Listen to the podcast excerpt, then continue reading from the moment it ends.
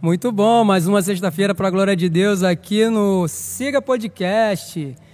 Mais uma vez, semana que vem a gente teve um tempinho de folga, mas nós estamos de volta nessa sexta-feira e hoje estamos aqui com um programa especial de Dia das Mães, né? A gente hoje vai, a gente está aqui recebendo a Marcela e Boa a Agatha ali, ó. Olha lá a carinha dela, que bonitinha. Boa noite, pessoal. Muito bom. Hoje especial do Dia das Mães, que a gente tem um testemunho maravilhoso aqui para poder contar para vocês de tudo que Deus tem feito nas nossas vidas e especialmente de tudo que Deus tem feito na família da Marcela, né? Não é só na vida delas duas, até na vida do Júnior também, esposo dela. E Deus tem abençoado bastante, né? Bem-vinda, Marcela, bem-vinda, Ágata. Obrigada, obrigada pela pelo chamado, né? Pela oportunidade de de falar de um assunto que é um assunto bem sério, bem delicado. E a gente como mãe, né, a gente tem experiências com nossos filhos e o que a gente pode, é, como a gente pode ajudar é contando e dividindo as nossas experiências, né? E eu acredito que quando a gente para para ouvir o próximo, a gente aprende e a gente consegue mudar muitas das vezes situações que estão dentro da nossa casa e que muitas das vezes a gente não enxerga. Né? É verdade, né? É, uma, uma, tem uma frase até que é muito antiga, que eu já escuto bastante, né? Que o pessoal fala, né? É, é, é, o sábio é aquele que ele aprende com o erro dos outros, né? não necessariamente a gente tá, vai falar de erros e acertos aqui, né? Mas quando a gente tem algum tempo assim de conversa que a gente pode ouvir que alguém teve alguma experiência, né? E a gente fala, não, pô, legal, não quero passar por isso não, né? Então é. acho que é bem por aí, né? É a gente só aprende vivendo, né? A gente só aprende aprendendo mesmo, passando por aquilo. É. E tentando ajudar as pessoas a não passarem, né? A gente só tem que ouvir né? e, e tentar entender o outro e, e tentar sair né, da, da situação. E, mas tem que enxergar, a gente tem que se enxergar. Se a gente não se enxergar, não adianta que a gente não consegue. É, com certeza. Para a gente começar a nossa conversa, Marcela, conta um pouco aí da sua história de vida, da sua família, né? Que hoje a gente vai falar bastante de família, né? Então é importante, assim, até vir também época de casamento, época de namoro. Como é que... Conta a sua história de vida aqui pro pessoal. Então, eu já namoro com meu marido, vai fazer desde de 1900, desde 2000. Finalzinho de 1999 é, aí, em 2000, a gente começou a namorar e levamos seis anos namorando. E nesse tempo, desde que a gente começou a namorar, ele dizia para mim que ele queria casar. e que ele queria casar e queria ter uma filha e que o nome dela se chamaria Ágata. Então, vai vendo. É. e ele sempre orava por ela, né? Nós eu, quando a gente começou a, a namorar, eu, eu sou evangélica desde que nasci, mas passei hum. seis anos da minha vida afastada. Sim. Quando eu voltei para o evangelho, eu voltei na Ágape, a convite de Juliana. Hum. E meu marido não era evangélico, aceitou Jesus na Ágape, com o pastor Daniel, a pastora Cláudia. E tá lá até hoje. Então, estamos aqui é, até estamos hoje. aqui, né? né? Eu fiquei um tempo fora da Ágape. Eu passei quatro anos fora, né? Mas meu marido não. Ele continua aqui. Eu fiquei quatro anos, três anos, quatro anos no ministério da, da pastora Fernanda, hum. né? É, missionária Fernanda, e que me ajudou muito no começo do processo de tudo que eu vivi com a minha filha, né? E ela foi uma chave muito grande de ajuda, de suporte. Uhum. Porque muitas coisas eu também não entendia. Mas é isso. Para começar, é isso aí. Ah, muito bom. É isso aí. Gente que está aí no chat, gente, ninguém se pronunciou aqui ainda não. A gente quer dar boa noite aí para saber quem está assistindo aqui com a gente. Vai se pronunciando aí vendo quem. quem é... Vai falando aí, gente. Fala aí, boa noite, pelo menos, aí, pra gente saber quem tá, tá assistindo aqui com a gente, pra, pra gente participar aqui, né? É, mas como ninguém se pronunciou aqui, né? Então a gente vai, vai continuando a conversa aqui, né? É, mas aí a gente. É, é e esse período aí de, de casamento, como é que foi isso? Então, eu, para começar, enfrentei umas barreiras para poder ficar grávida. Eu tenho falta de coagulação no sangue. Hum. Fiz tratamento no hemorrio um bom tempo. E depois tive que procurar um, um especialista que fizesse parto de, né, de risco. Encontrei o doutor, doutor Leomar. Fui, a gente foi, a nossa família foi muito bem assistida por Sim. ele. E, inclusive, ele abraçou a nossa família inteira. ele encontra meu marido, brinca com ele até hoje, né? E graças a Deus, o que a outra médica disse que eu não podia, ela não faria meu parto, enquanto o hemorrio me liberou para me procurar, porque eu procurasse um médico na minha cidade que me desse total assistência, encontrei. Graças a Deus correu tudo conforme a mão do Senhor. Eu fiz tudo que ele mandou fazer, eu fiz. E graças a Deus eu não tive problema nenhum. Né? Graças a Deus deu tudo certo, tudo Maravilha. tranquilo. Graças a Deus. Não desistir, né? Que quando a gente É. tem um diagnóstico, que tem médico que chega para você e fala: "Não vou fazer seu parto. Se eu, for- eu não quero que você morra na minha mão". Meu Deus. Aí você sai de É lá nesse nível, né? nesse nível. Meu Deus. Aí você sai do consultório, você fala assim: "Eu não vou morrer". É. Mas só que você fica com um pouco de medo, porque você, é, você planeja em ter um filho. Eu nunca planejei em ter dois, sempre planejei em ter um. E você fica com aquilo na mente. Será que eu vou morrer? Né? Será? Será? Será? Será? Mas não adianta. Você tem que entregar a sua vida na mão do Senhor. E o que tiver que acontecer, vai acontecer. É. Porque se não fosse assim, poder- pode ser num acidente, né? Em Qualquer, lugar, né? Qualquer lugar. coisa. Então, é como se fosse assim, um vai ou racha. É, se ué. eu tiver que estar viva, eu vou estar viva. Mas graças a Deus deu tudo certo. Ah, que bom. É, ainda mais assim, é que é, realmente a palavra é essa, assusta, né? Quando você tem, Assusta. você tem um, é, uma palavra dessa, né? Ah, o seu parto é de. Seu, sua gravidez é de risco. eu não vou tal. fazer seu parto? Você não vai morrer É. na minha mão? Caramba, complicado. Uma médica já de idade, com vasta, uma vasta experiência. É um absurdo. O pessoal às vezes não tem uma sensibilidade nesse, né, nessa, nesse, nessa situação, né? Não tem. Já tem gente aqui falando aqui no, no chat. Paula Corrêa, boa noite, Paula. É, Jaque Alves, meu amorzinho, minha namorada tá vindo, tá, tá, tá sempre aqui, rapaz. Não tem jeito não, essa mulher é demais. Não perde uma, não perde uma. Beijo, meu amor. Tá falando aqui, ó, tá aqui ligadinha, boa noite. Isso aí, meu amor, tamo junto. Mas aí, vamos entrar então logo na, na resenha que a gente já tinha que entrar mesmo, né? Pois é. Vamos lá na. Que testemunho é esse de vida aí, gente? Então, que negócio eu, não, é. eu, não, eu não posso começar esse testemunho sem falar das pessoas que me ajudaram muito. Eu vou começar falando da, so- aqui. da, da professora de Ágata da alfabetização, que é a Solange Nascimento, que hoje ela está em Dubai. E agora o fuso horário lá é muito alterado, está de madrugada lá. É. Ela estava conversando comigo lá, "Ai, Marcela, não vou conseguir. Ela foi uma segunda mãe para minha filha. A Sabrina da Silva Siqueira também. Tá até anotado aí pra não esquecer, né? Tá, é, não posso esquecer. Olha lá, o coraçãozinho. que foi quem abriu os meus olhos para algumas coisas que estavam acontecendo com a minha filha. É, a Zileia, a dona do Senim, que foi, eles foram assim anjos na minha vida. Eu digo que é, Deus ele não deixa nada escondido, nada assim que, né, que você, que as pessoas possam falar e que as pessoas possam te ajudar. Eles me ajudaram muito, me abraçaram muito. Eu acho que se eu tivesse em outra escola, a minha filha não estava aqui hoje, assim, com essa cara aí rindo à toa aí, né? Se fosse antes, ela não estaria aqui. Ela É. estaria escondida em outro canto. Uhum. Mas hoje, ao invés de se esconder, ela quer aparecer, É, né? a carinha dela. Então, vamos começar. Ah, é, e também não posso esquecer, né? Eu tenho uma amiga que ela é como uma irmã para mim, a, a Érica Lacerda.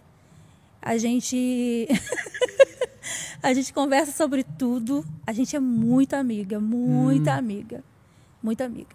A palavra de Deus diz que há amigos mais chegados que, que irmãos, né? É. Então ela é uma amiga que eu tenho assim para toda hora. É para chorar, é para falar, é para brigar. E tipo assim, é, ela não é evangélica não. Uhum. É, Né? eu também tenho amigos assim também. É. E ela me acompanhou num processo bem complicado, chorei muito com ela, ela chorou muito comigo, porque Agatha para ela é como se fosse uma filha. Também tem a Lia e o Edson, que são os segundos avós dela, que são os meus amigos, né, que se eles me ajudaram muito no momento que, que eu tive a Agatha também, em questão de cuidar dela, de ficar com ela. Então eu tive todo um amparato Sim. pelos meus amigos, sabe? Uma rede de suporte, tive né? uma rede de suporte muito grande. Tenho até hoje. Uhum. É, eles me ajudaram muito, muito mesmo. E vamos lá. A Agatha, ela nasceu perfeita, saudável, andou com nove meses, né? Tá, Érica, tá, Érica, Lia, todo mundo de prova. Tem a Ana Paula também, Andrade, que deve estar por aí. Uhum. Né, que nós somos amigas, mas a, a gente não, não, não, ficava muito junta. Então a gente não tinha muito contato de saber o que estava acontecendo. Sim. Né, apesar de a gente ser amigas mesmo. Aí a Érica me acompanhou mais porque a gente estava mais perto. Né? Eu sou comerciante, né? Uhum. Para quem não sabe, é, eu sou dona da JM Modas, por isso que às vezes o, o trabalho, o excesso de trabalho, ele também dificulta a gente entender o que está acontecendo dentro da nossa casa. É. Ele dificulta, porque a Agatha sempre ficava ou com, com a avó, mãe do meu marido, a Sueli, ou ficava com a Lia. Né? Minha, minha mãe é doente, não, não conseguia ficar com ela. E então era sempre com as duas. Eu sempre Sim. contei muito com as duas. E parar com a minha filha para poder olhar ela direito era muito pouco. Para ter uma noção, eu tive que começar a viajar com a Agatha com três meses depois que ela nasceu. Eu tive que deixar de dar mamar a ela. Então, tudo isso né, foi complicando. Mas ela era uma criança normal. Né? Ela começou a andar com nove meses, era muito agitada, muito brincalhona. Na festa de aniversário de um ano, quem arrumou, quem arrumou ela para o aniversário foi a Érica penteou ela, ela brincou, rodou, falou com todo mundo que eu fiz uma festa na minha casa, zoou tudo. Aí depois disso, com passou um tempo, com um ano e nove meses, eu coloquei ela no Senim, que é uma uhum. escola próximo a, ali no Rio do Limão, próximo à minha loja. Ela ficou no, no Senim de um ano e nove meses até quatro anos, né, filha? Até quatro anos lá. Uhum. Só que a gente é pai e mãe, né? A gente é besta. Eu digo que a gente é. A gente é. A gente é besta. A gente, a gente sempre está procurando, assim, novidade para os nossos filhos. Uhum. E esquece que o melhor é para eles. Eles que têm que escolher o melhor. Eles que têm que dizer assim, não, mãe, eu quero ficar aqui, aqui, uhum. aqui. E a gente rodando. Eu não vou falar o nome da escola, gente, porque é uma ética Sim. A Agatha está saindo do tratamento agora. Então, eu não quero expor ela, né? Porque isso é uma coisa muito séria e envolve muitas coisas. Tem o laudo médico, tudo, né? É, a doutora que eu fiz tratamento com ela, a doutora Ludmilla, é, a doutora... Meu Deus, deu branco. Pega aí o laudo aí. Ai, meu Deus é a doutora Maria de Lourdes, lá no centro de Caraí, né? Sim. Muita gente conhece ela, ela é uma, uma doutora top das top, porque Deus quando faz assim, ele abre uma porta, ele abre uma janela. Ele te leva para o melhor. Uhum. Ele não, não te leva assim para qualquer coisa. Você tem que descobrir, descobre tudo. Quer é. saber o que está acontecendo? Sabe pra tudo. Para ele ser glorificado logo. direito, o negócio tem que ser top é, mesmo. Toma é. logo. É. Aí ela foi, eu tirei ela do Senim, ela amava o Senim. A Agatha, quando saiu do Senim, que eu levei ela para outra escola, a Agatha já escrevia desenhos, já sabia todas as cores. Ela é uma, era uma criança extrovertida. Era tão extrovertida. Com três, gente, quatro aninhos só, né? Só. Era tão extrovertida que eu tive que parar de beijar meu marido na boca. Meu Deus. Ela queria que eu fazia igual? Ela fazia com todos os meninos da sala. Rapaz.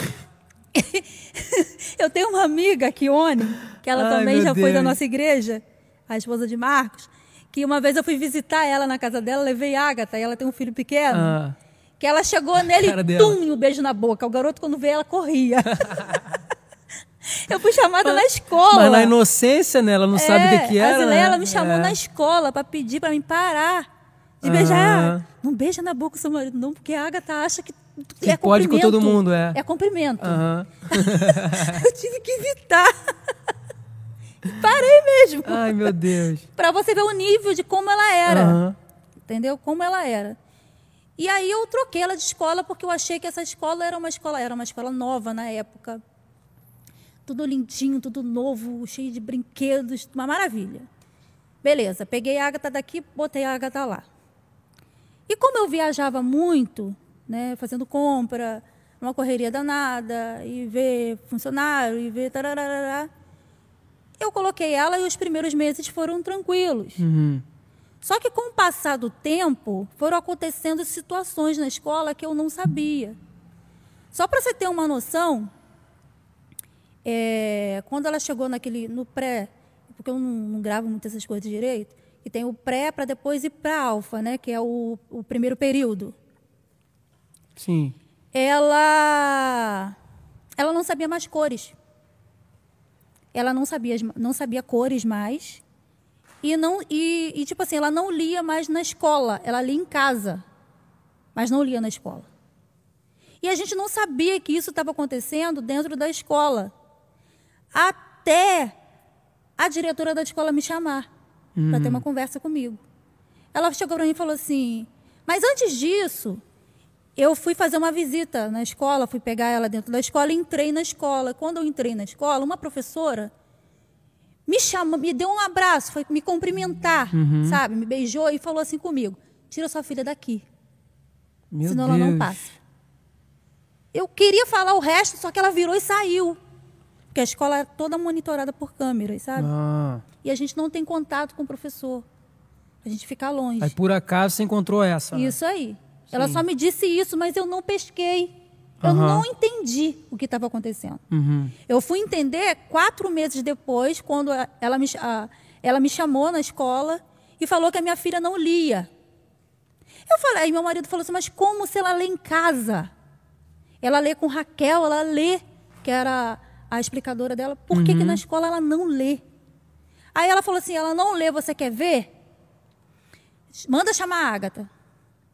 Aí a Agatha veio. Quando a Agatha botou na porta da secretaria, a minha filha veio tremendo. Dos pés à cabeça. Ela pegou um caderno, ela desfolhou o caderno assim, ó. Lê.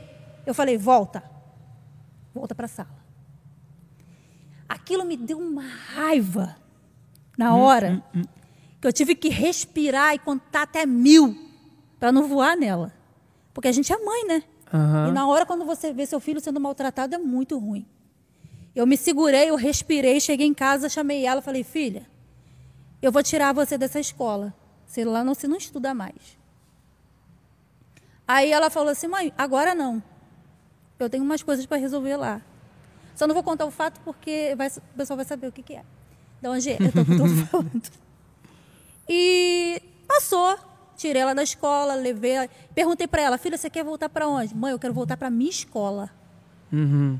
A, a outra escola. Ah, o Senim. Sim. Que eu já estava querendo ver no outro lugar. E ela falou que não, que era para voltar, que ela queria voltar para lá.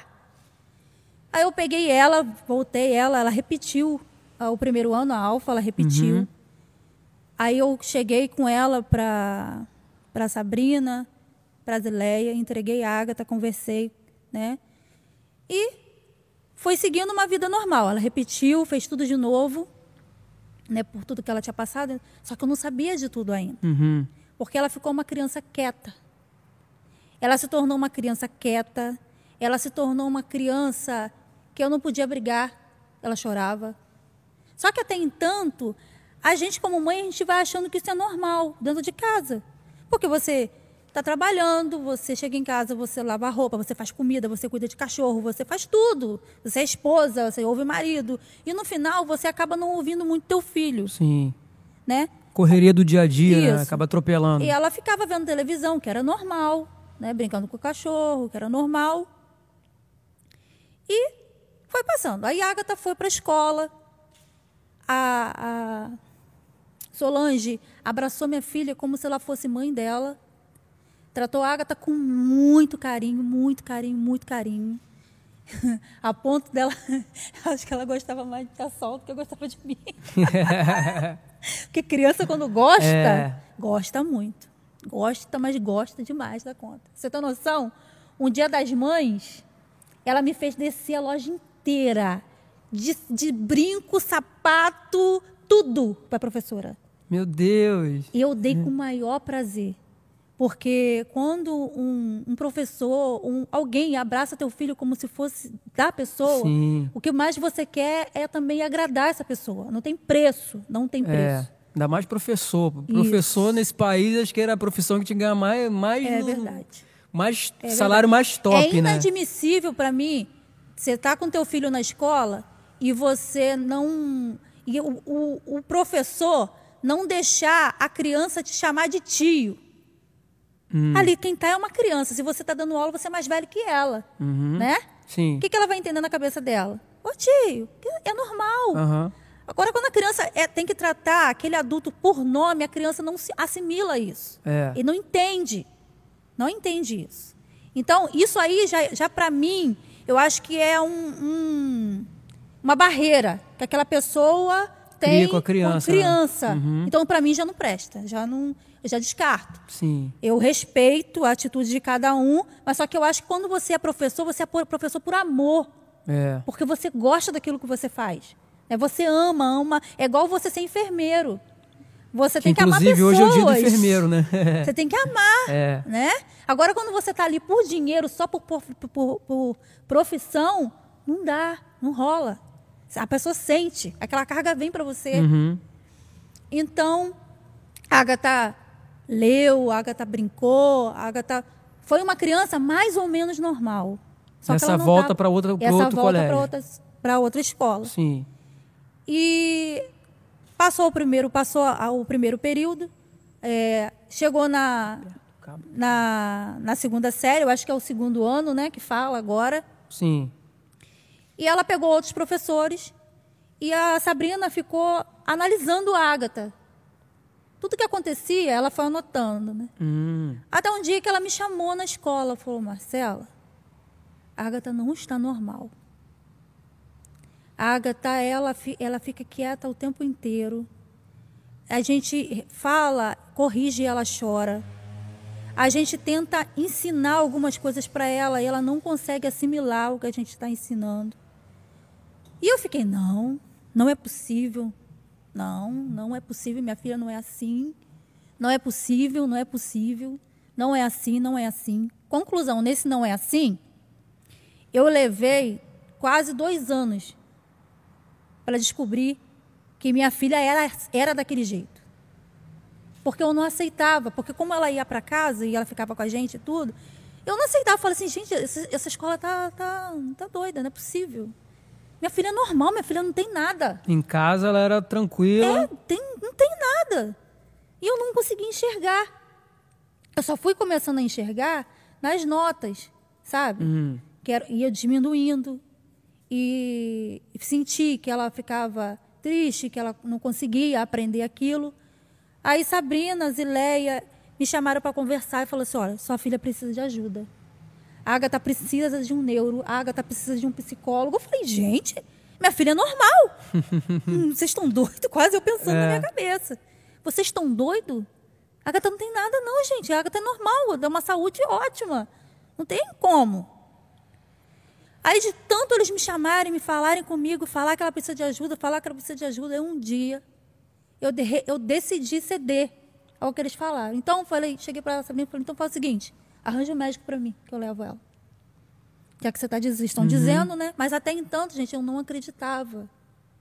Por causa da minha correria. Porque eu não conseguia parar para enxergar a minha filha. Eu não acreditava. E aí, eu marquei uma consulta com a doutora Maria de Lourdes, que eles, a escola me indicou porque tinha outros alunos que estudavam com ela que também tinha problemas e que já rodou tudo aqui e não conseguia achar um médico bom. Né? A consulta de doutora Maria de Lourdes é um pouco alta, Uhum. mas a primeira consulta são quase quatro horas. Porque ela fala contigo, fala com a criança e fala com você. E eu falo para vocês que foi o dia mais difícil da minha vida. Porque eu não conseguia enxergar como minha filha era.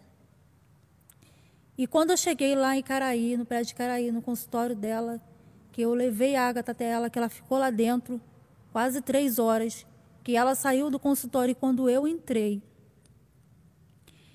E ela tinha escrito seis folhas da minha filha. Meu Deus. Seis folhas. E ela virou para mim e falou assim: só tem, eu vou começar com o que eu já, já vi. Sua filha não ouve do lado direito. Sua filha não tem reflexo do lado direito.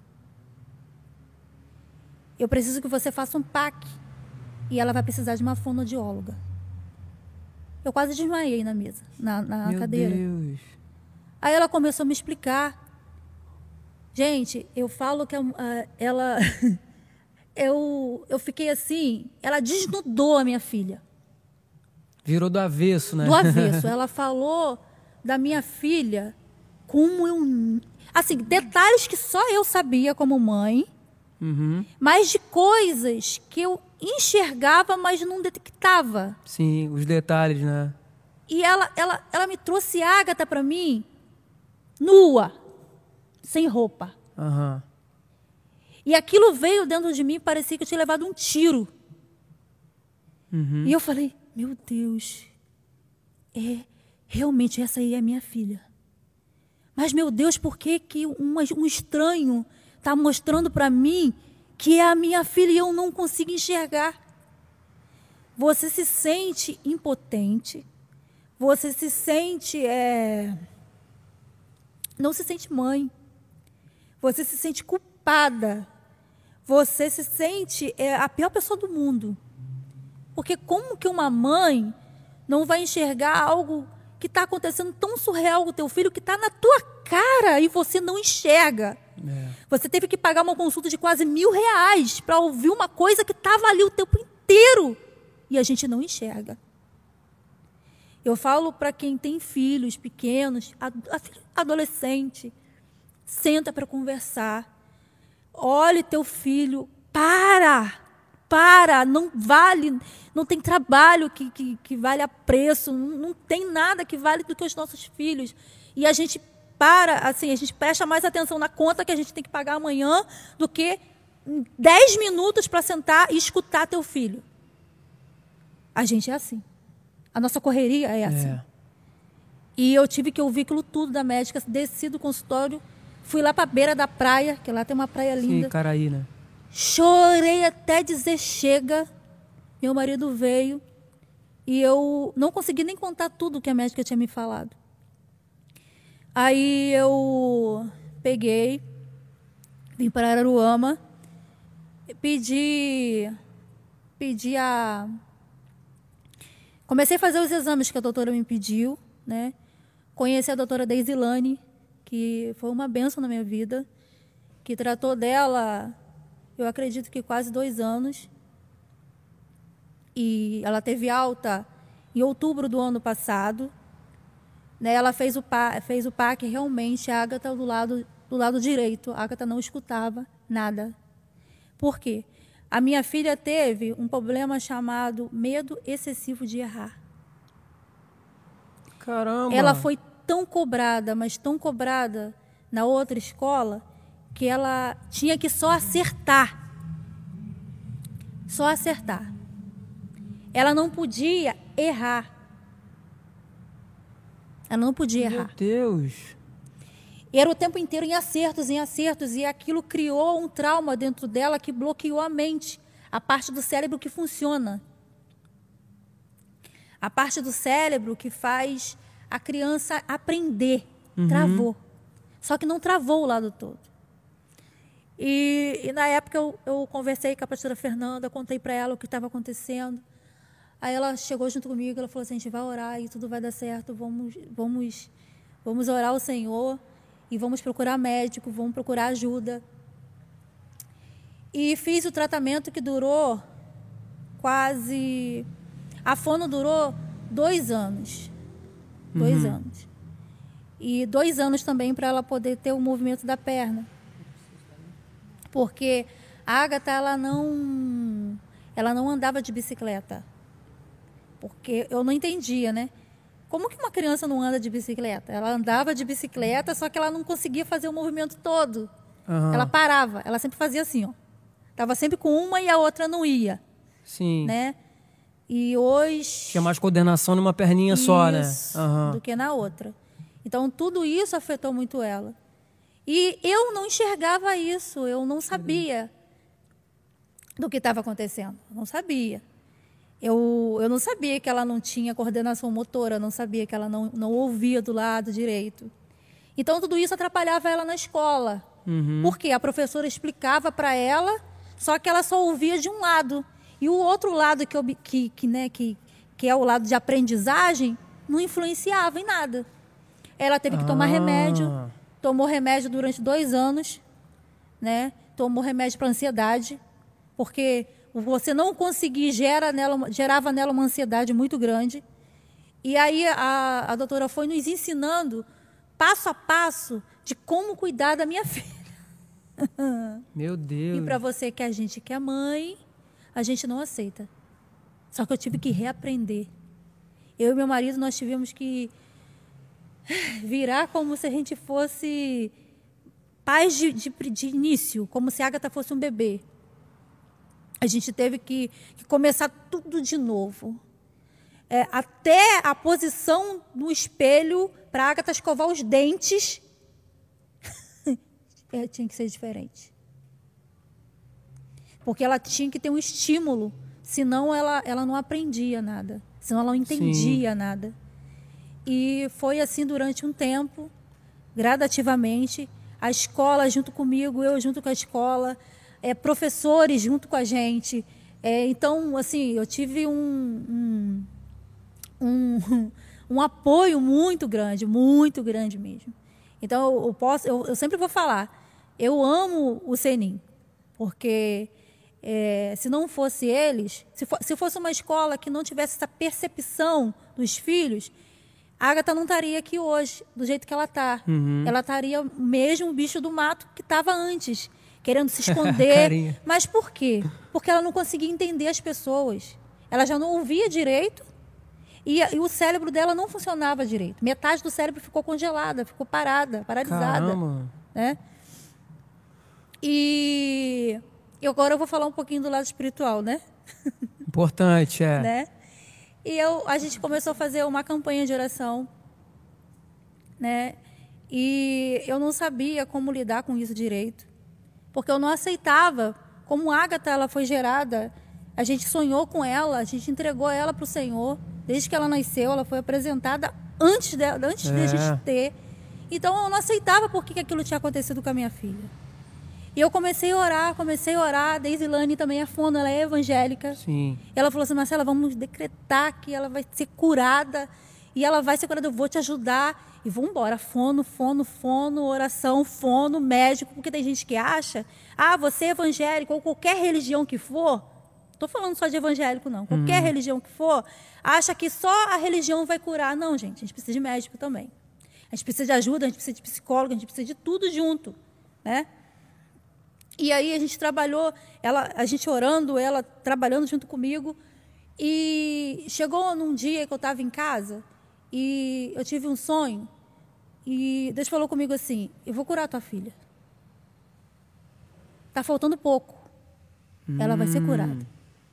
Só que eu entendi que tudo isso se, é, é, se, se, se mostrava, né, se passava como uma coisa maior do que, do que só. Eita, Eita. caiu o lenço. Acontece. né? Vai. é, não era só é, é, tratamento de médico, não era só remédio. Eu comecei a entender que aquilo ali era algo espiritual também, junto também. E eu comecei a orar, comecei a orar ao Senhor, comecei a buscar o Senhor. Eu falei, Deus, ela já está tomando remédio. Senhor, ela já está fazendo, já está fazendo fono, já está fazendo psicólogo, já está fazendo neuro. O que mais eu tenho que fazer, Deus? Já estou gastando tanto dinheiro que eu já não aguento mais. É. Eu não quero isso mais para minha vida. Foi o Senhor que deu minha filha. Eu tive condições de ter ela porque o Senhor me deu. Então, Senhor, me ajuda, porque agora eu já não sei mais o que fazer. Se chegar o período que a doutora falou que ela não vai ter alta, o que, que eu vou fazer? Eu não aceito isso. E eu comecei a declarar que eu não aceitava minha filha daquele jeito, não aceitava ela tomando remédio, não aceitava.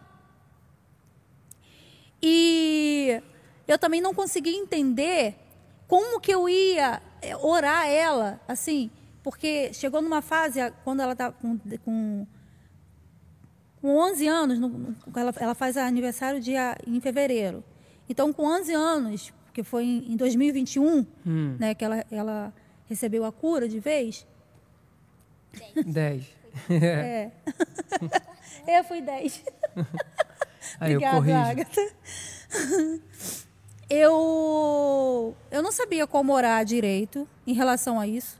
Porque tem, tem guerras e batalhas que você não, não consegue enfrentar sozinho porque você não entende. Uhum. E quando você não entende, você corre para quem entende, né? Exatamente. Eu me lembro que eu peguei o, o telefone, liguei para mandei uma mensagem para Fernanda, falei, pastora, é, Agatha tá assim, assim, assim, assim, tá, Agatha tá é, aconteceu aquilo tudo com ela e a gente está orando, está orando e eu não estou vendo resultado.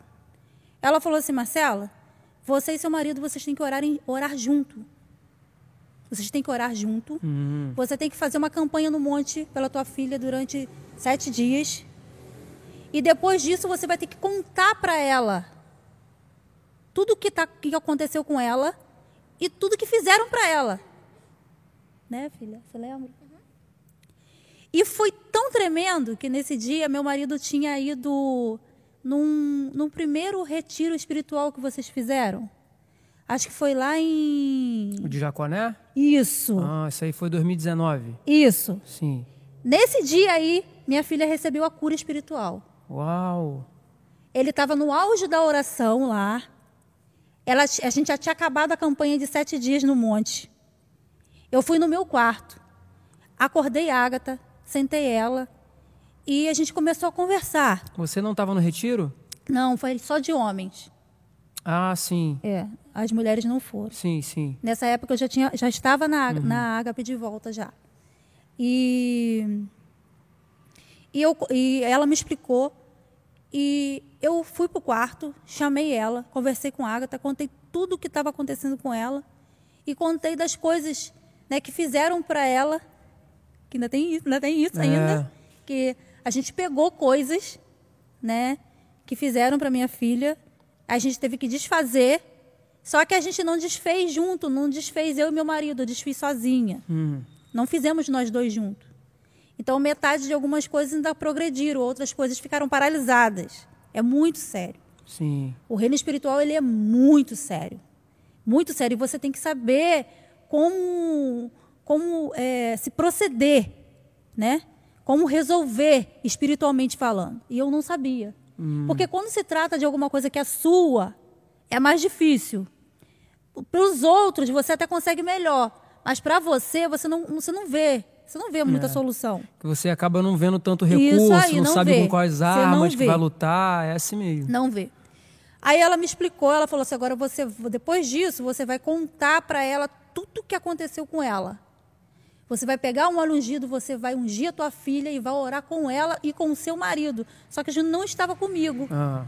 Só que eu liguei para ele, ele estava no meio do congresso, no meio de uma oração. E aí ele falou, eu liguei para ele e falei assim: olha só, você vai orar comigo por Agatha agora.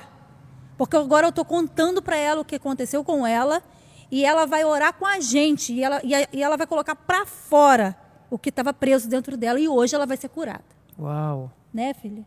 Como é que foi essa experiência para você? Você lembra? A gente estava no, a gente no quarto, eu segurei a mão dela, ungi ela toda e comecei a orar por ela e orar naquilo que a gente já sabia da medicina. Sim. Colocar para fora mesmo, expor sentimento, expor tristeza e fui colocando para fora. Quando eu fui ministrar ela, que eu coloquei, que eu botei a mão no coração dela, a gata gritava. Gritava para a vizinhança inteira escutar. Uau. E a gente sentiu no quarto uma unção, uma unção, um mover de Deus, mas muito grande. E, mas por quê? Porque a minha oração e a dele estavam interligadas na mesma hora. É. Então aquilo que estava ali impedindo a minha filha saiu. E foi tudo junto. Foi depressão, foi ansiedade, foi medo, foi rancor, foi mágoa, foi tudo junto. Daquele dia ali, isso foi antes da, da, da Daisy dar alta para ela. Naquele dia ali, minha filha já ficou outra pessoa. Mas a gente só conseguiu quando a gente se uniu em oração. É. Quando a gente se uniu num propósito só. E quando a gente fez as coisas certas, do jeito certo, sabe? Quando você se alinha. É, é teu filho, então você tem que se juntar com teu marido. Não adianta Sim. você querer fazer as coisas sozinho, porque não vai conseguir. O cabeça é ele. Eu sou só a coluna. Não adianta a coluna querer ser, ser cabeça porque não vai conseguir. Não vai dar certo. Exatamente. Não adianta. Não adianta, porque você querer ser maior que o teu marido, não adianta. Ah, Marcela, mas só eu sou, eu sou evangélica dentro da minha casa, meu marido não é. Sim, você é coluna, cabeça continua sendo ele. Você vai ganhar ele para Jesus. Sim, porque você é coluna, a coluna é a estrutura da casa, né? Exatamente. Nós mulheres somos aquela que guerreia, aquela que ora, aquela que intercede, aquela que move o céu. Mas aquele que leva a casa é o teu marido, né? É o teu esposo. Exatamente. Não adianta. No reino espiritual não adianta. E quando a gente se uniu ali, eu naquele mover todo que desceu no quarto dela, foi uma unção de alegria, sabe? Um quebrar de julgo assim, saiu um peso de dentro da, da nossa casa, de dentro de tudo, que a partir dali eu já vi a minha filha ficar totalmente diferente. E a partir dali a Agatha começou a ter alta. A Fono falou, ó, Marcela, não tenho mais nada o que fazer, eu não sei mais o que fazer com ela, então eu tomo aqui, ó. Ela já escuta, ela já está bem. As notas na escola mudaram todas. Aquilo que a Agatha não, não conseguia desenvolver foi mudando tudo. A Agatha era quieta. Eu fui até chamada Tá ali na agora escola. até fazendo um coraçãozinho pra câmera ali, ó. É. De quieta ela não ficou nada. né? De quieta ela não ficou nada. Mudou tudo. Mas ainda tem muita coisa para mudar, porque eu digo que quando uma criança tem, por mais que você receba a cura, por mais que você tenha um laudo de cura, é, eu, eu, eu penso assim, que você tem que ter um acompanhamento. Tem que ter um acompanhamento com psicólogo.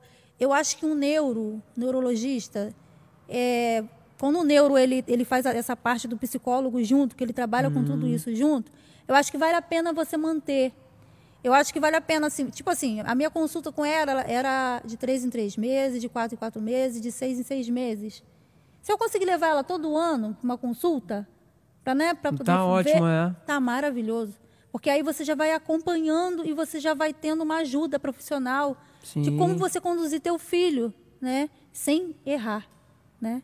Como ela ficou com transtorno de medo excessivo de errar, eu também fiquei. é. Só que no bom sentido, né? É, Claro. Eu também fiquei. E, e graças a Deus hoje ela ela está totalmente curada, não toma mais remédio, não precisa mais de fono, já anda de bicicleta, né? Não gosta muito É. não, né? Porque quando você é criança você aprende, você gosta muito. É. Depois, mas gosta muito de andar de patins, né?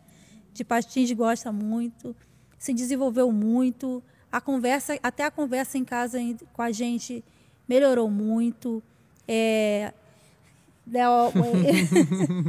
esse ano agora, antes dela, o ano passado, é, o pastor Daniel até falou assim, Marcela, deixa a Agatha vir do Senim para casa sozinha. Hum, Eu perdi o medo, deixei ela vir sozinha. Isso para ela também foi libertador, é. né? Porque ela começou a se sentir mais Independente, moça, né? mais independente, criou mais autonomia Uhum. nela. Então hoje ela, mãe, vou ali. Você vai aonde? Tô indo ali. Tá, vai. Mãe, vou para explicadora. Tá, vai. Ontem ela veio de ônibus da escola sozinha, do Aí, ônibus ó. normal de linha Aham. sozinha, né? Que agora ela estuda lá no Sejam, veio sozinha. E é isso, gente. É, o que eu tenho para deixar para vocês hoje é o seguinte: preste atenção nos seus filhos, observem, tenham um tempo de conversa. Não deixe sozinho, não deixe que a internet Ó. ela consuma os seus filhos. A gente tem que ficar de olho nesse telefone 24 horas. Clone o telefone, clone o WhatsApp, É. tá? Porque eles Não não, reclama são não, Agatha. independentes. Eles são as nossas, são nossas responsabilidades. Até eles saírem de casa, se casarem e ter a família deles. É. Enquanto isso, a gente tem que ter o controle. Não o mundo ter o controle. Nós que temos que ter o controle deles. Nós que temos que ter a rédea. A rédea da nossa casa é nossa. É nossa. O Senhor nos deu. Nossos filhos são heranças do Senhor. Não é do mundo, não é da mídia, não é de telefone, não é de amiguinho, não é de rede social que conhece fulano, ciclano. Não. Você tem que saber o que está acontecendo. Você não pode ficar desapercebido. Ah, saiu, pega o telefone e olha mesmo. Tá com senha? Tira a senha. Sem senha, com senha não pode ficar. Se só tiver senha, eu tenho que saber qual é a senha que está ali. Não, não- eu acho inadmissível o pai deixar é, a criança sem, sem observação. Não tem como, não tem como. Se vocês fizerem isso, vocês vão passar por experiências terríveis. E é terríveis mesmo. Porque a gente vê criança sumindo, é muito fácil julgar, dizer: ah, fulano sumiu, foi embora. Você sabe por quê? É. Não tem como se você julgar o adolescente ou a criança porque sumiu. A culpa, sabe de quem é? É nossa. Não é de mais ninguém. É só nossa. A responsabilidade É. é, nossa. Não é da adolescente, não é de ninguém, não. É nossa mesmo. Sabe? Ah, e hoje em dia, o mundo das drogas, a prostituição, está muito, muito. É, é- é muito, muito prazeroso. Vem para eles com, com uma facilidade muito grande. Sabe? muito mais Tudo é exposto, muito né? bom, é maravilhoso. E em todo tempo você tem que ficar prestando atenção. Uhum. É. A Agatha gosta muito de música internacional, adora. Né? Hum. E todo tempo eu fico monitorando. Eu falo assim: você sabe o que você está escutando? É, também Você já pegou a tradução dessa música? Aí quando ela pega, mãe, falei, É, não tô te falando? Tá vendo? Você quer escutar? Primeiro você procura saber da letra. O que, que Isso você está ouvindo? O que, que você está falando? O que você está cantando? Que você está cantando coisas que você não sabe. Né? Porque a palavra de Deus diz que ensina o teu filho no caminho que deve andar. E eu costumo dizer, eu nasci, num- num- minha mãe sempre foi evangélica, eu fui criada num- na, na Assembleia de Deus. Né? Mas filho de crente não é crentinho É não? né? A gente leva para a igreja, a gente ensina a palavra. Se ela falar para mim assim, é, minha mãe, ela fala de vez em quando, mãe, você tá doida, que até o cachorro some de casa. Porque tem dia que eu oro, eu canto, eu grito, eu pulo. Exemplo ela vai ter dentro de É, casa. Isso aí. Minha casa é um lar que, graças a Deus, eu amo meu marido. A gente é casado como se a gente se conhecesse agora. A gente não teve dificuldade nenhuma no nosso casamento. Nenhuma, nenhuma, nenhuma. A gente tem até medo de falar. tem até medo, porque é até É. difícil, né? Mas ela tem exemplo. Só que eu não posso enfiar Jesus na goela dela. Ela tem que ter as experiências dela. Sim. Ela tem que aceitar Jesus. Ela tem que viver Jesus. Viver Espírito Santo. É. Eu não posso dizer assim, não, minha filha é crente. Não, minha filha não é crente. Minha filha vai conhecer Jesus agora, que ela fez 12 anos. Ela vai ter as experiências dela agora. Apesar dela já ter vivido as experiências dela. Porque Sim. a Agatha já viu de tudo. De anjo, de tudo. Ela já viu. Até dentro de casa, né? né? Ela já tem as experiências dela. Mas viver mesmo um sobrenatural de Deus, ela ainda vai viver. Ela ainda vai ter. Sim. Pregar a palavra, ensinar, a gente ensina. Mas eu não posso dizer, não, minha filha é evangélica. Não, ainda não. Ainda não é, porque eu não vi ela dizer assim, não, mãe, eu aceito Jesus. Ela crê, ela acredita em milagre, ela acredita em anjo, ela acredita em tudo. Né? Porque ela É. já teve as experiências dela.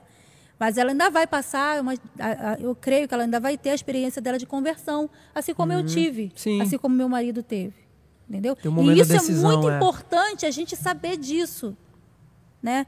Até e como pais, como pastor que é filho, que tem filhos, os nossos filhos, eles têm que ter as experiências deles, eles têm que aceitar Jesus de coração, mas no tempo deles, não É. no nosso tempo, né? Não no nosso tempo. Porque o, o Senhor, ele não vai entrar dentro do coração. Você vai ter que abrir a porta né, para o Senhor é, entrar. Livremente. né? Então, eu, eu penso assim. Eu penso assim, entendeu? Então, o que eu falo? Ah, eu, tô, eu tenho um filho, uma filha que está dentro de casa, adolescente, né, que essa fase de adolescente é uma fase muito complicada. E eu, eu lido com eles como se eu também fosse adolescente. né? Tento entender um pouco a cabeça deles. E é uma fase muito difícil, que é uma fase que eles querem ver tudo, é uma fase que acha que tudo é legal. Aí você está dentro de casa com teu filho lá. Ah, meu filho adora ver Harry Potter. Beleza, deixa ver. Vê junto. É. Vai vendo junto. Vê junto e vai pedindo a Deus discernimento. Senhor, o que, que eu faço? Mostra para ele. Mostra para ele. Mostra para ele, Jesus. E mostra mesmo. E mostra, claro que mostra. Só que se você for aquela pessoa que você só julga e você só critica, você só se afasta e o outro só abraça. É. Quando você vai ver, você perdeu o teu filho, porque você passou a ser julgador do teu filho, você não trouxe ele para você. Hoje em dia a gente tem que ter uma sabedoria muito grande. Por quê? Você tem um adolescente dentro de casa que aquele adolescente não não entende Jesus, não conhece Jesus, não sabe o que, que é isso vê teu pai e acha que teu pai é maluco, tua mãe é doida, né? E aí você só critica tudo que o teu filho faz, enquanto o outro lado só abraça. É. Então a gente tem que ter estratégia. A gente tem que sentar. Não, filho, vou assistir com você, vou ver com você. E você vai pedindo a Deus sabedoria e discernimento de como fazer para fazer com que teu filho entenda que aquilo ali está errado. Sim. Que aquilo ali não é aquilo que ela está pensando. Uhum. E Deus mostra, Deus mostra, mostra gente. Mostra. E aí a gente consegue romper o outro lado, trazendo teu filho para você. Exatamente. Aí você passa a ser amigo, você passa a ser companheiro, você passa a entender aquilo que está na cabeça dela, na cabeça dele. É. Mas enquanto você só empurra, você só afasta e acha que teu filho é um monstro, acha que teu filho não presta, acha que não tem mais jeito e se afasta mesmo, que é uma barreira. E o outro lado só abraça. Uhum. Quando você vai ver, você já perdeu. E perde feio. Perde rápido. e rápido também, é. Então, hoje, a gente tem que ter um outro nível de, de abertura de mente para tratar de, de, com tudo isso. A gente tem que viver com a realidade de hoje, aprender com a realidade de hoje. Hoje nós temos que ter estratégias diferentes porque o mundo ele já está aí, ó. Abraço. Escancarado, todo, é. todo lado. Vem. Aqui é ótimo, aqui é maravilhoso. E você tem que estar tá ali. A gente tem que aprender a corrigir sem corrigir. Difícil. É, a linha muito. Você tem muito que fina, é. alinhar sem, sem empurrar. Mas quando você consegue entrar no mundo deles, você também consegue trazer para o seu. É... Você começa a reverter. E a arma maior que Deus tem dado para os pais hoje, quando o pai tem entendimento, é o amor. Sem dúvida. É o amor, aprender a ouvir, aprender a escutar, né? aprender a estar junto. Porque o dia a dia ele consome tudo isso, ele tira tudo isso e faz com que você veja teu filho como um monstro, como não tem solução, como não tem saída e que na verdade o errado é você. Uhum. Você que não presta atenção, você que não dá suporte, você que não escuta, você que não está junto. Porque se você não está junto naquilo que seu filho está vendo de errado, você não vai saber o que ele está vendo de errado, está fazendo uhum. de errado. Você não sabe nem como orar pelo teu filho. Não sabe nem como agir como teu filho. Então você tem que entender a cabeça do teu filho para saber como lidar com ele. Exatamente. Né? É e... aquela questão, né? Porque assim, você. Se você criar barreira demais, você não, não consegue nem entender o que está acontecendo não na, consegue. Você na cabeça dele. E depois, quando você se dá conta, você fala, e agora? Como é que eu, que eu faço? Né? Porque a barreira já está muito maior, né? Aí você não consegue. Quando você vai ver, teu filho já está nas drogas. É. Teu filho já está na prostituição. E vai falar de você. E vai ter aquela mágoa de você. Porque, na verdade, realmente a culpa é sua. Uhum. Realmente, a culpa é porque a gente não conseguiu entender e captar aquilo que a gente precisava. Aí você fala assim, Marcela, mas como você aprendeu, aprendeu isso? Vendo experiências dos outros. Também, né? Também. Vendo e analisando. E aquilo que o Espírito Santo vai trazendo, vai te mostrando, você vai aplicando e vai uhum. entendendo. E você vai ajudando os outros também. Porque não é fácil. É, a gente só pode passar, falar daquilo que a gente já viveu. É, eu tenho 43 anos. Eu posso falar para vocês que a minha vida, dos, 40, do, dos 42 anos que eu tenho. tá corrigindo é... de novo.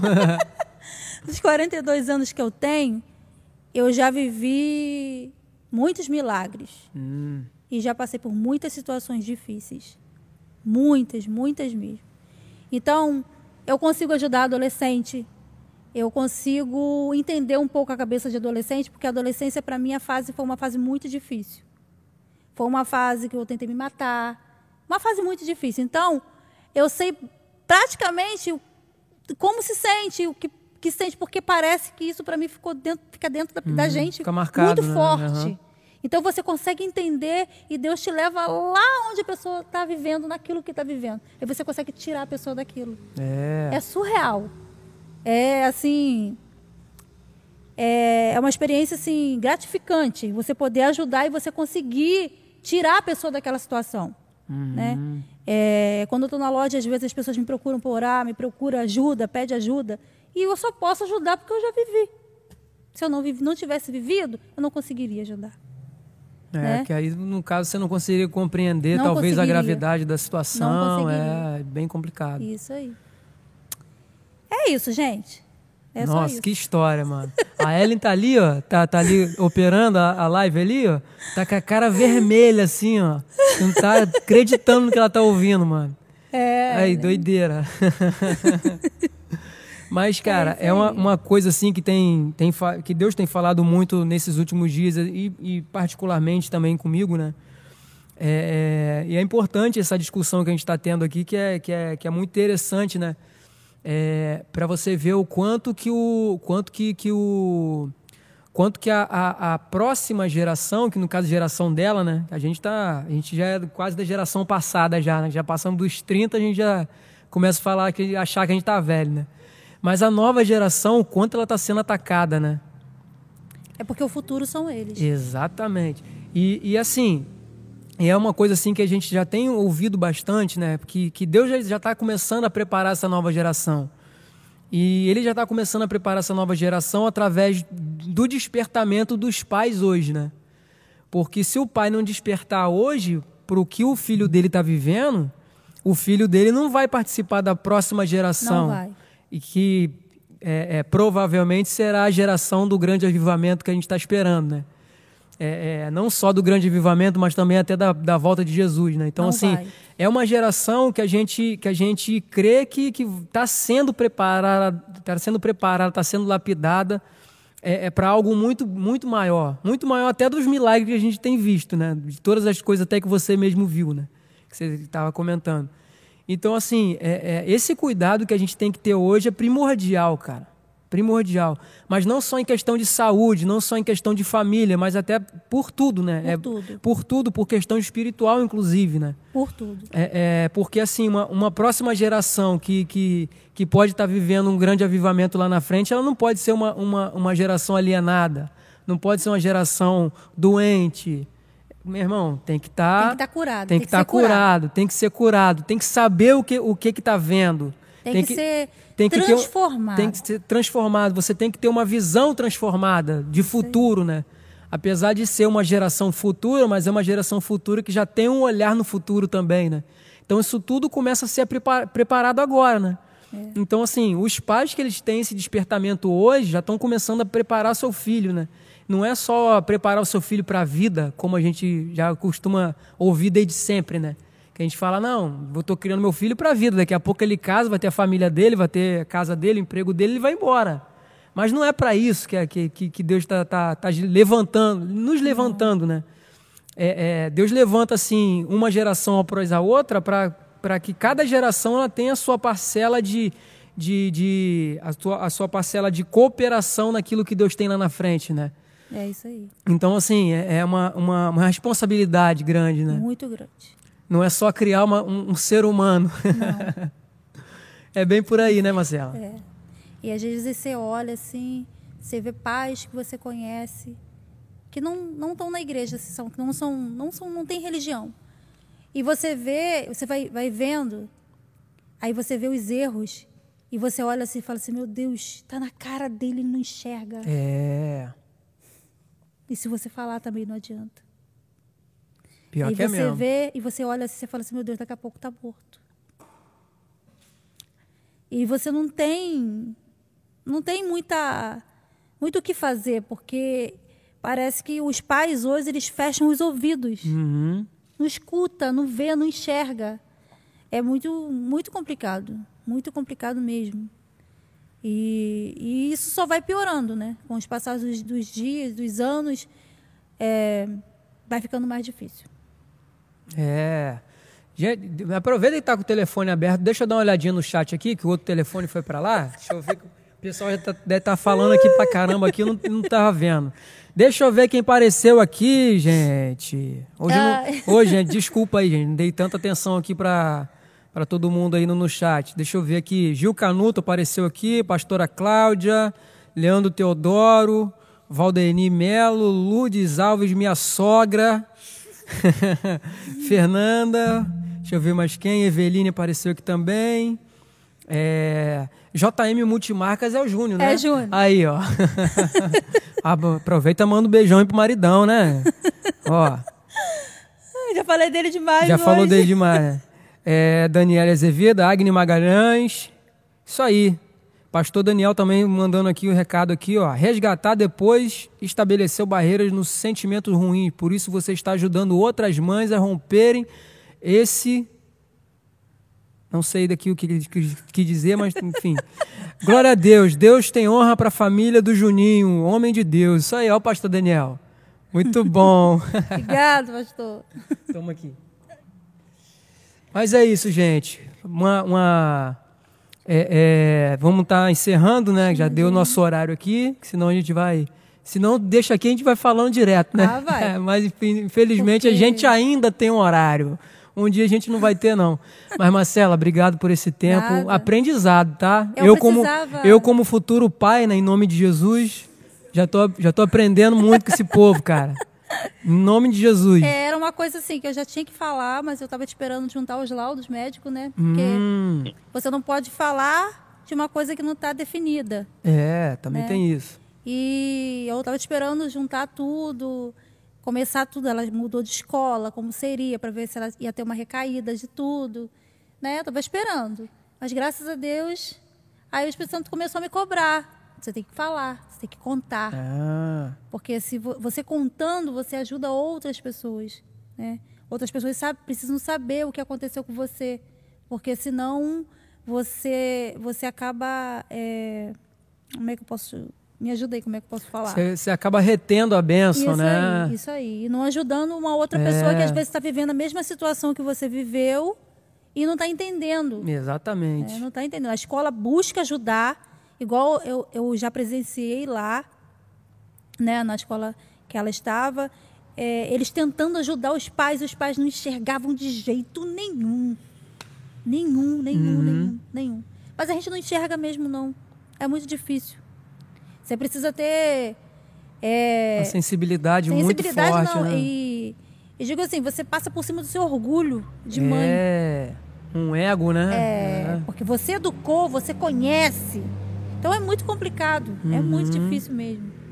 Você tem que baixar a tua guarda, engolir teu orgulho e dizer assim, ah, vamos lá ver o que acontece. Pior que é, né? Aí você volta de cabeça baixa, dizendo assim, que, espaço, que espécie de mãe e de pai que eu sou. Quem eu sou. É, mas é, é aí que tem. É, é importante entrar nesse lugar de humildade, né? É, é um lugar que é bem difícil. A gente sabe que é realmente bem difícil, né? Mas é, é- é- em todos os aspectos é necessário, né? Não, é, não só na questão de família, na questão da vida inteira, né? inteira. Se- Quando você con- con- entra, consegue entrar num lugar de humildade, você quebra tantas barreiras, né? Isso aí. E são várias barreiras, assim, né? Com isso tudo eu aprendi, eu, já, eu sempre fui assim, né? Eu, eu costumo dizer que eu nunca sei nada, eu sempre estou aprendendo. É. Mas quando a gente é mãe, que a gente tem o nosso filho, é nosso filho, a gente teve, a gente gerou, a gente teve. Então a gente acha que a gente sabe. e a gente não sabe, gente. É. A gente não sabe. A gente não sabe de nada. De nada. É isso aí. Então, eu queria dizer para vocês, pais, não julgue seus filhos, não critique seus filhos. É, Não fique no não, não, não, não, não, não, não. Passe a escutar mais eles, passe a ouvir mais eles. Vá para o mundo deles e tentem entender a cabeça deles. Uhum. É o que eu digo, é o que eu peço, que sejam mais amigos, que sejam mais compreensíveis. Porque aí você consegue tratar e você consegue curar e aí você consegue estabelecer um ser humano do jeito que o Senhor quer que seja. Esse é, é o nosso papel. Isso aí. Muito bom, muito bom. A Agatha, um, a Agatha vai dar um tchauzinho ali para a câmera, naquela. Dá um tchauzinho. Aí. Ai, meu Deus. Mas não gosta muito não gosta de, de beijo. Não gosta. Olha lá, carinha. tá bem. Foi só um beijinho só, gente. Calma. Ela não calma. gosta muito gosta, de não. beijo, não, não. Aí vivia beijando os outros no, no colégio, né? Pois é. Ah, tá bom. Não faça isso, mãe. Adolescente, né? Adolescente não pois gosta. Pois é. Né? Mas é isso, gente. Vamos estar tá encerrando agora. Muito obrigado aí a todo mundo que apareceu aqui, que, que. Que conseguiu entrar, né? É, que conseguiu entrar, né? A gente também teve um atrasozinho aqui hoje, alguns probleminhas aqui técnicos, mas acontece. É, se Deus quiser, semana que vem a gente vai estar tá aqui com outro convidado para poder abençoar a sua vida. E a gente agradece a todo mundo que apareceu no chat, que, que aprendeu aqui com a gente hoje. E a gente está aqui, né? Sempre buscando trazer mais outras experiências para poder abençoar a sua vida. Mais uma vez, obrigado, Marcela. Tamo Nada. junto sempre. Obrigada. Agatha, vê se aprende a gostar de beijo, tá? Beijo é, é legal. Vamos ver depois, né? É. De Vamos ver depois que chegar na idade de namorar, ver se vai gostar mais. é isso aí. Beijo, gente. Tchau, tchau. Tchau, tchau. Boa noite. Pode botar a tela de final aí pra gente. Bom Dia das Mães para todo é, mundo. Feliz Deus Dia das Mães. vocês.